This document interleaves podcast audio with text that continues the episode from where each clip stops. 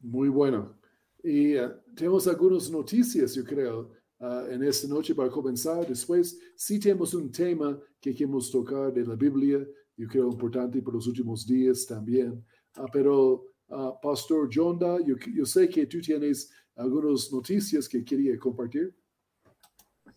Sí, señores, ténganse porque hoy viene calientico y bueno, eh, bueno, empecemos por uno que es así como suavecito. La semana pasada, 70 eh, personas eh, ya vestidas con toda la vestimenta del templo subieron a, que hacen parte del Instituto del Tiempo, subieron a hacer algo que lo llaman water libation, que es la libación del agua, y, es, ah, es algo dentro de la cultura y dentro de, las cosas que se hacen eh, para poder preparar un lugar para poder sacrificar. Y 70 personas subieron al templo o donde supuestamente va a estar el templo ya para preparar el lugar. Entonces ya hay personas que se están preparando para cuando se construya el templo y lo interesante que es eso para nosotros es que cuando se construya el templo, eso es una de esas señales ya verídicas que ya estamos eh, en ese momento de, donde Jesús viene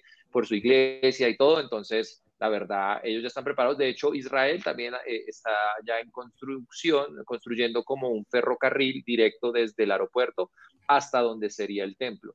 Eh, así la gente que llegue alrededor del mundo pueda llegar de una al aeropuerto y ir de una a hacer sacrificios y todo eso, que me parece increíble que hoy en día se esté otra vez volviendo a pensar que van a haber sacrificios en el monte del templo. Esa cosa es, la, la verdad, hay que, sí, menos, menos caracol noticias y, para, para, para poder ver noticias que realmente son un poco inspiradoras. Pero bueno, saludo a todos los que ven caracol.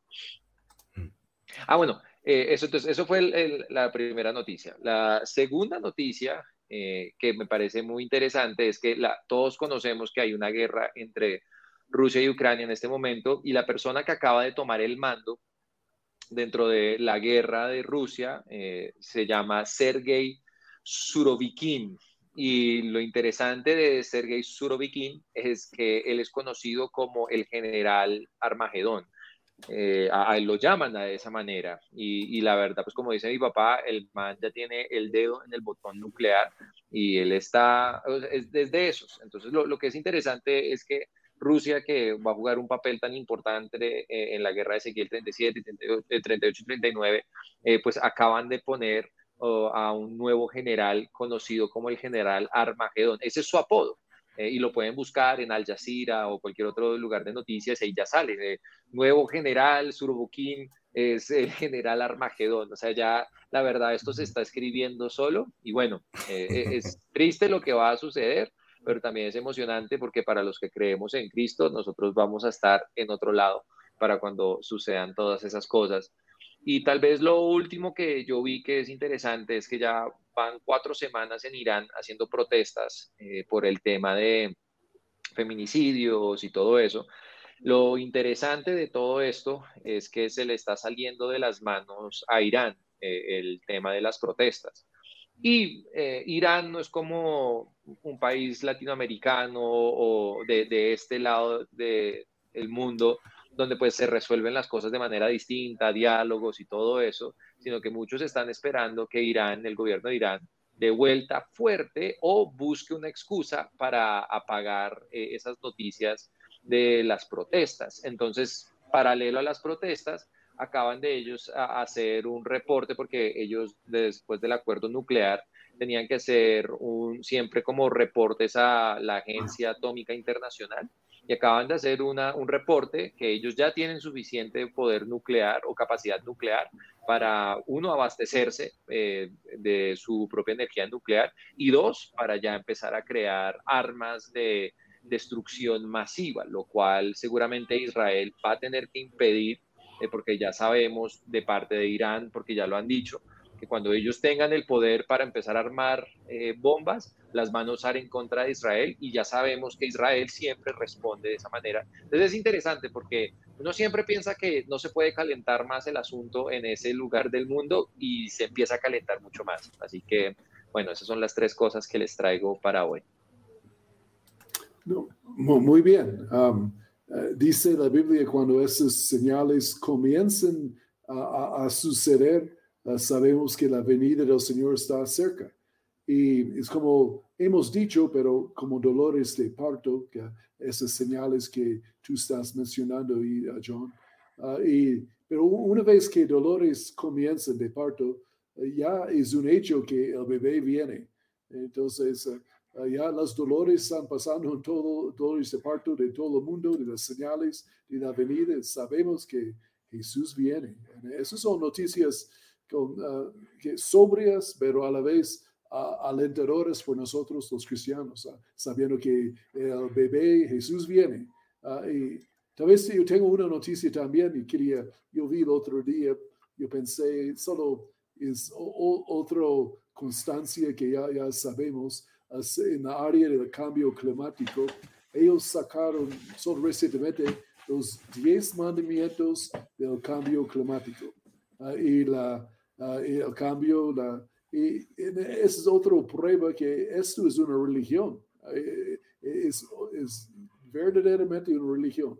que, están adorando el clima, la planeta, la creación, y que todos somos uno con la planeta, como somos parte de la naturaleza, que no somos creados en la imagen de Dios, somos creados en la imagen de la tierra, ah, más o menos. Ah, y, aún eh, tenemos los diez mandamientos ah, aquí, Guillermo, no sé si los tienen, podemos mostrarles rápidamente. y, si Pastor Pablo, si quieres tomar la palabra ahí. Ok, dice allí el primero de los diez mandamientos, separa la basura. ¿Quieres que lo leamos rápidamente y de pronto después mencionar algo? Es, sí, para ver cuántos estamos rompiendo. Cuántos sí, a ver si estamos pecando con la religión ambientalista. Sí. número uno, separa la basura. Número dos, cambia a focos o bombillos ahorradores. Número tres, consume alimentos naturales. Número cuatro, reduce el uso del automóvil. Número 5, apaga las luces cuando no las usas. Bueno, mi papá me decía eso. Número 6, reutiliza los envases. Número 7, desconecta los aparatos eléctricos. Número 8, no desperdicies el agua. Número 9, evita fugas en tu casa. Y número 10, ama al planeta. ok. Um, obviamente es, es, una religión uh, que está pasando la gente ha tomado esto, como dice Romanos 1, que adoren la creación más que el creador en los últimos días. Entonces, um, los diez mandamientos del uh, cambio climático, otro señal uh, de los últimos días, una prueba uh, de que Jesús viene, y que la, la, eh, la gente está adorando la naturaleza más que el creador. ¿Y qué piensan ustedes? Dale, pastor.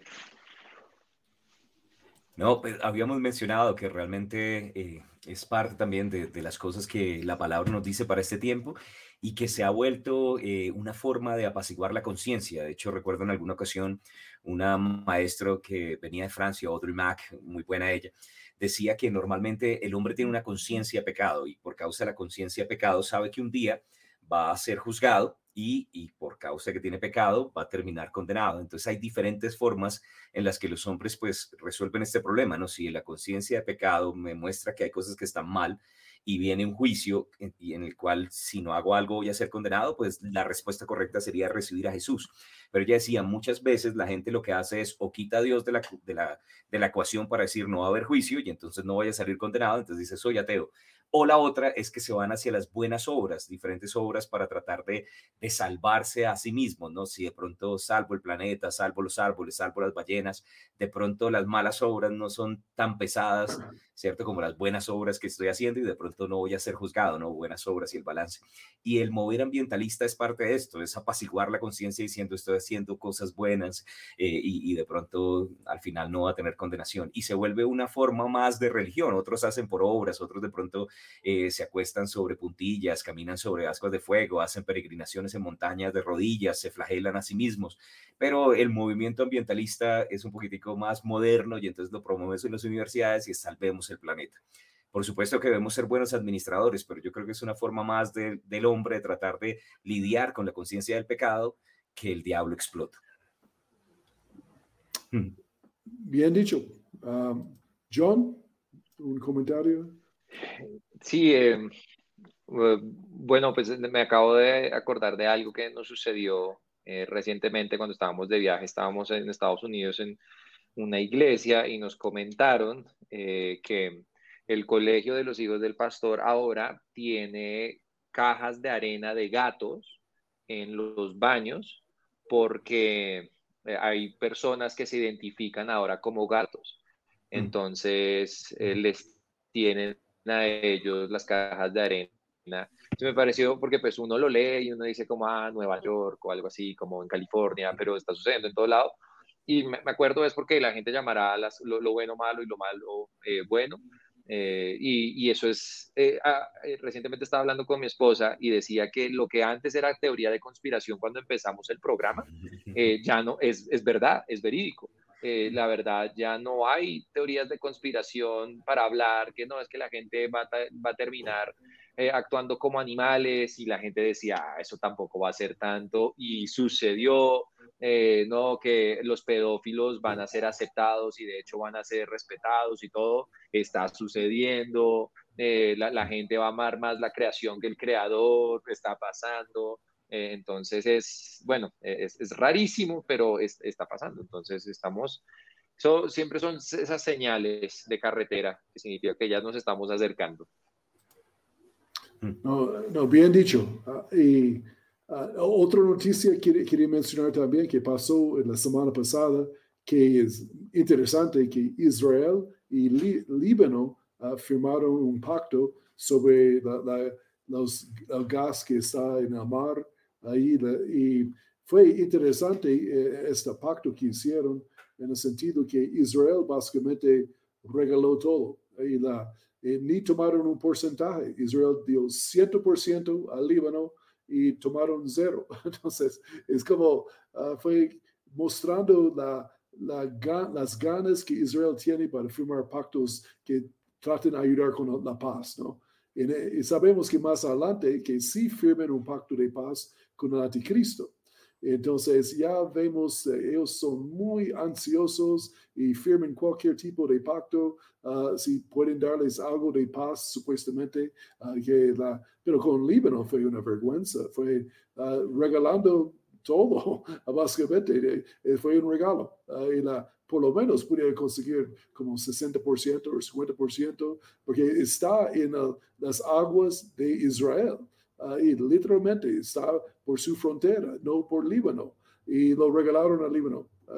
solo mostrando un poco la parte profética de las firmas de pactos que Israel hará más adelante. Ah, y eh, no sé si escucharon esas noticias. O,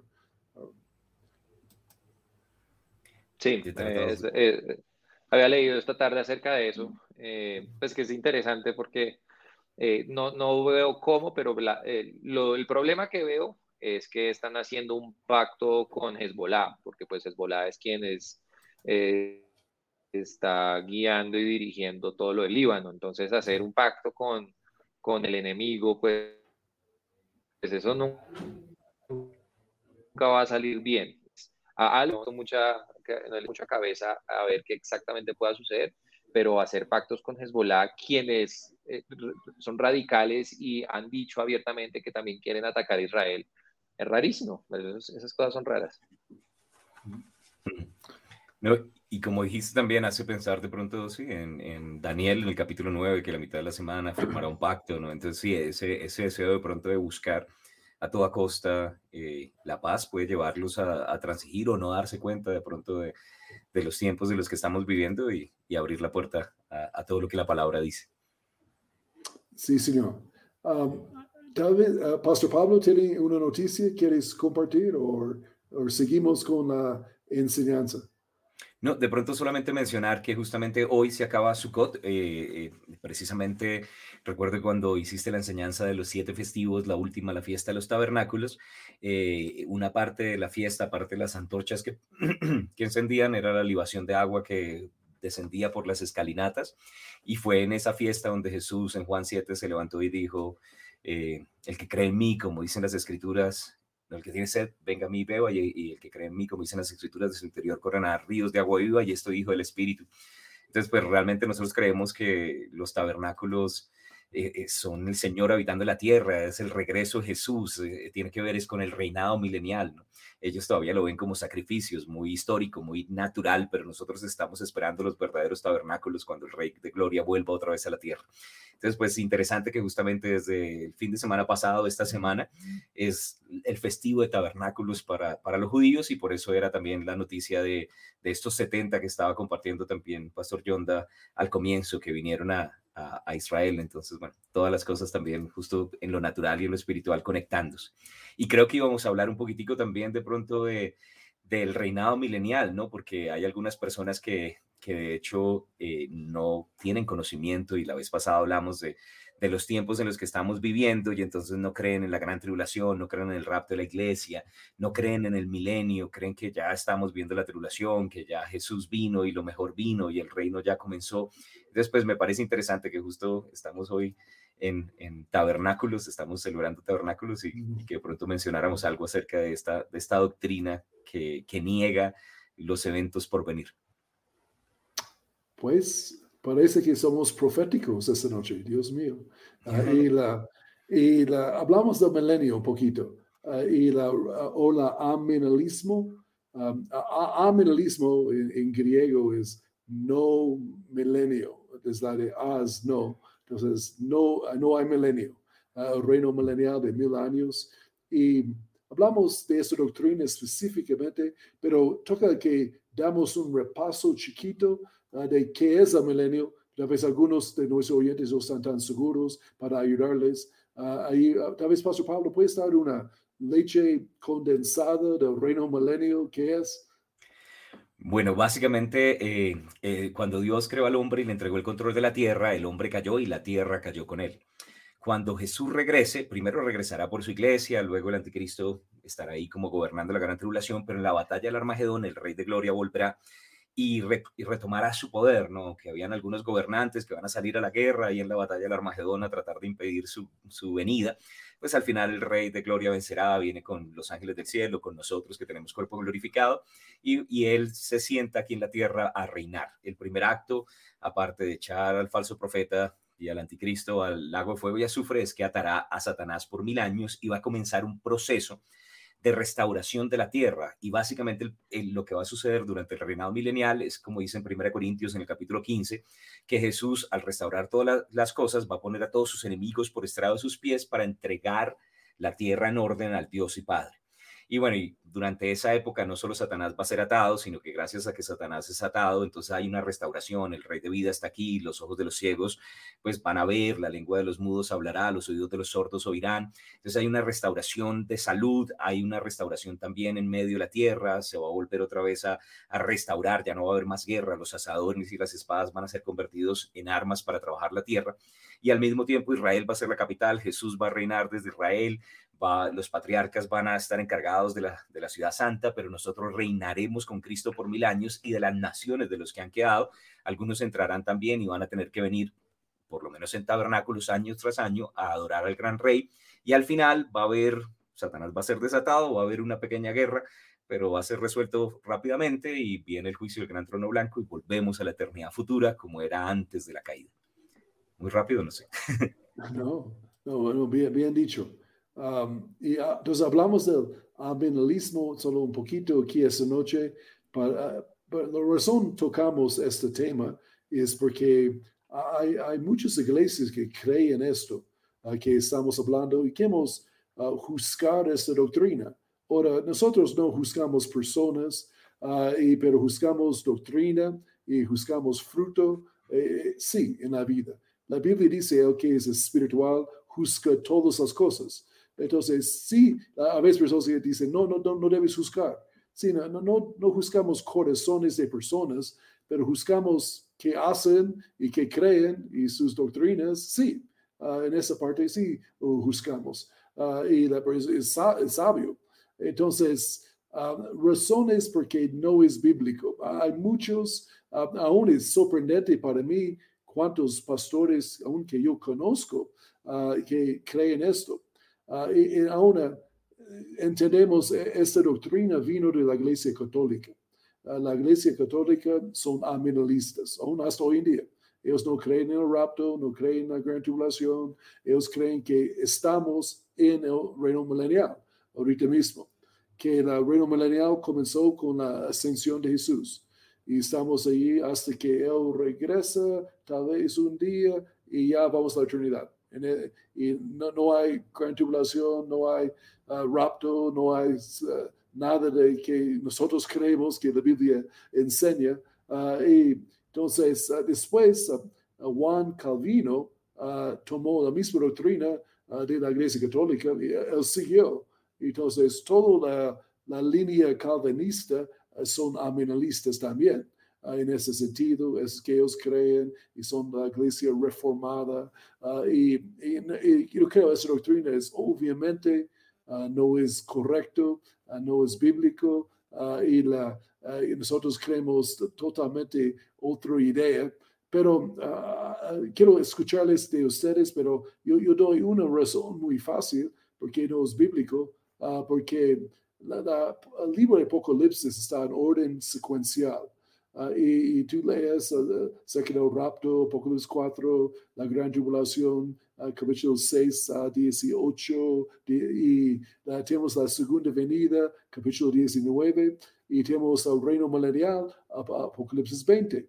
Entonces, solo por uh, orden secuencial, 19 uh, uh, es antes de 20, tenemos la segunda venida del Señor, Apocalipsis 19, y después tenemos el reino milenial. Y la edad de la iglesia es antes del reino milenial, y hay muchas razones por qué Uh, te menciono una cosa más. Eh, eh, en el reino milenial, dice que Satanás está atado. Ahí está atado en el abismo. Y yo creo que es obvio hoy en día que él no es atado. Entonces, uh, si el diablo es atado, uh, no sé quién está actuando como él, ¿me entiende? Pero que todos estamos bajo el maligno, este mundo, todos los vicios y la, la carne, las tentaciones y la maldad eh, en este mundo que viene de Satanás, ¿no? Viene de su reino. Entonces, obviamente, él no es atado hoy en día. Ah, hay más razones. yo quiero escuchar de mis dos colegas aquí también de, de, eso. Hay, hay, muchas otras cosas que podemos decir aquí también. Pero, ¿qué piensan ustedes? Bueno, a mí me parece, eh, primero que hay mucha Biblia que no se hubiera cumplido si ya estuviéramos en el reinado milenial, ¿no? Todo lo que habla específicamente acerca de la gran tribulación, pero también lo que mencionabas en Apocalipsis en el capítulo 19, las naciones viniendo en contra de Israel, que viniera la batalla de Armagedón, que finalmente eh, se diera el juicio de las naciones, y, bueno, ya cuando entramos específicamente al reinado milenial como tal, pues que, que, ah, bueno, y había una pregunta allí porque alguien decía, bueno, porque hay un, un tiempo de transición antes, no recuerdo cómo era la pregunta, ya la salté. ¿Por qué razón hay un periodo previo a la eternidad? porque de nuevo eh, una prueba si ya estaremos en el milenio los, los que hemos creído? Pues porque no solamente cayó el hombre, también cayó la tierra y Dios quiere restaurar al hombre y lo hizo a través de la cruz y quiere restaurar la tierra que le había sido dada a administrar al hombre. Ciertamente el ambientalismo y el movimiento de salvar al planeta no lo va a hacer, el único que va a restaurar este planeta es Jesús y nosotros cuando vengamos con un cuerpo glorificado. Parte de lo que dice, bueno, como tú mencionabas, es que Satanás va a ser atado, Jerusalén va a ser la, la capital y bueno, y la más grande es que cómo vamos a tener un reinado sin el rey. Entonces ahí viene también otra cosa importante, que hay una diferencia entre, entre el, el, uso de la palabra reino de los cielos y el reinado milenial o el reino de Dios ya aquí en la tierra, que Jesús está sentado en el cielo, gobernando en aquellos que han abierto su corazón a Él, ¿no? Y ese es el reino de los cielos que se ha acercado, pero la Biblia describe literalmente a Jesús en la tierra, siendo rey, que Él viene y bueno, y un montón de cosas que vienen gracias a eso, que, que va a haber restauración, va a haber sanidad y que lo va a hacer desde el templo que estamos hablando que puede ser restaurada en cualquier momento, que Jerusalén va a ser la capital.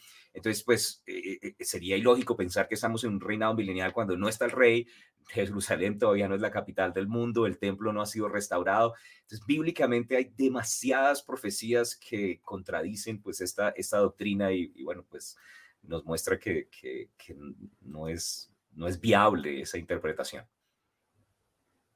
Correcto. Sí, creo que eh, uno, para, para dejarlo claro para todo el mundo, la, palabra de Dios sí dice que el, propósito de nosotros como seres humanos es eh, sojuzgar, eh, tener dominio sobre la tierra, y eso también implica ser buenos mayordomos eh, del tema. Sabes, la gente piensa que cuando uno se vuelve cristiano, entonces uno tiene que ir a quemar una llanta como para probar que uno es cristiano y que uno odia el planeta, y eso, de eso no se trata. Pero, eh, pero eh, al mismo tiempo, el tema, especialmente hoy en día, el tema ambientalista, eh, no solo es político, sino que tiene como una agenda detrás que es anticristiana. empezando, por ejemplo, por la premisa de muchos ambientalistas que el problema del ambiente son los seres humanos y que nosotros deberíamos ser menos. Por ende, debería haber aborto. Eh, eso es uno, todos los, ah, no todos, la mayoría de los ambientalistas que están eh, como propagando este mensaje también están a favor del aborto. ¿Por qué? Porque obviamente cuando sacamos a nosotros a Dios de la ecuación de cualquier cosa, pues entonces tiende la, la, entropía a, entrar y, y, la verdad llevarnos a lo que es muerte y alejarnos de las cosas de Dios. Entonces, como cristiano, yo no puedo aceptar una teoría que va en contra del, plan de Dios para, todos, que es darnos vida y vida en abundancia. Entonces, eh, por ese lado, no, pues no, se puede. Y segundo, eh, creo que el ambientalismo trata de repriorizar las cosas fuera de la Biblia que la verdad lo más importante dentro de su creación no fue lo que hizo al principio, sino que fue lo que él creó al final, porque, y de hecho se muestra porque cuando él creó al hombre y a la mujer, él pasó tiempo con ellos para luego mostrarles eso. Entonces, obviamente dejemos algo claro, que como cristianos nosotros eh, tenemos que ser buenos mayordomos de la tierra, y eso es clarísimo, pero eh, el planeta y la tierra no es más importante que la persona y que el ser humano. Y si nosotros tan solo lo hiciéramos switch, yo creo que muchos estaríamos de acuerdo en muchas cosas, como por ejemplo no botar plástico en el mar. Yo creo que todo el mundo cree lo mismo, eh, pero lo que no creemos es que el mundo sea más importante que las personas, que, que cosas sin alma eh, tienden a tener una prioridad más alta que personas que están perdiendo sus almas. Eh, y, y, por eso nosotros deberíamos es repriorizar eso.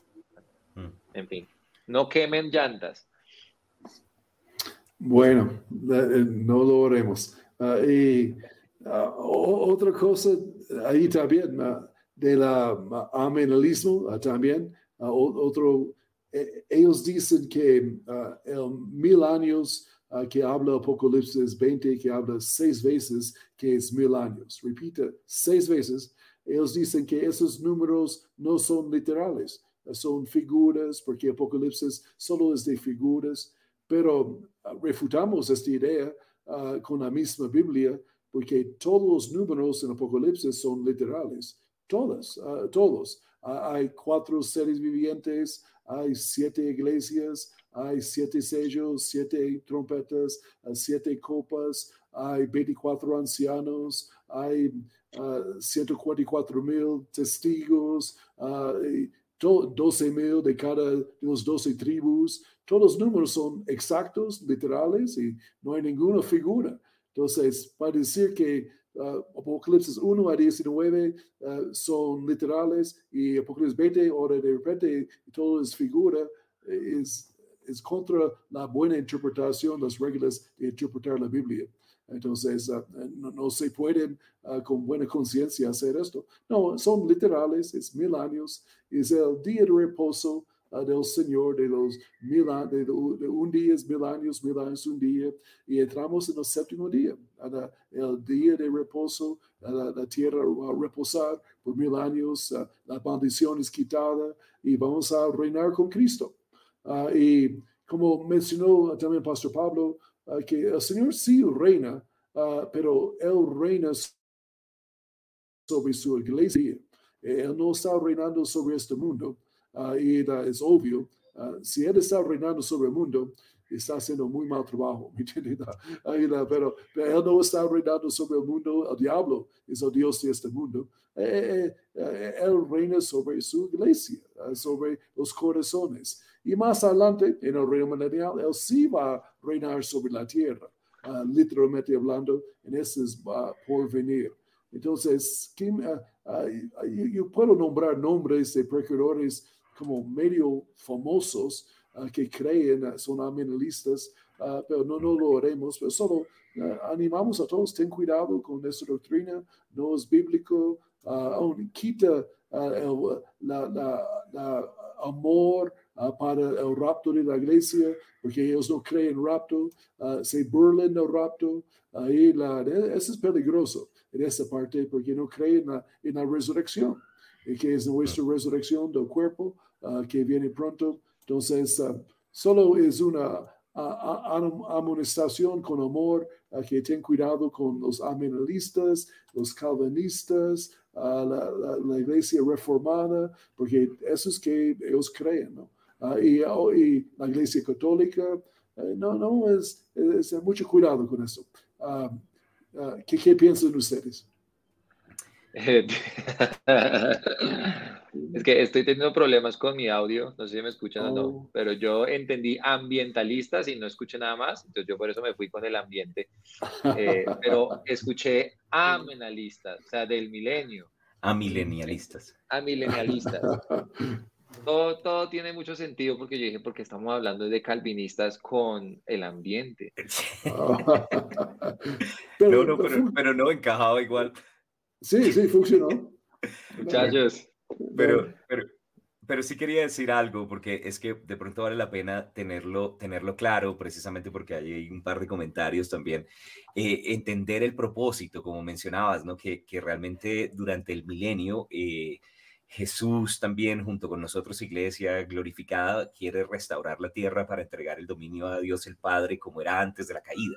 Básicamente lo que comenzó en Génesis va a ser deshecho en Apocalipsis, lo que la caída del hombre y de la tierra, Jesús restaura al hombre, restaura la tierra y la maldición va a ser levantada.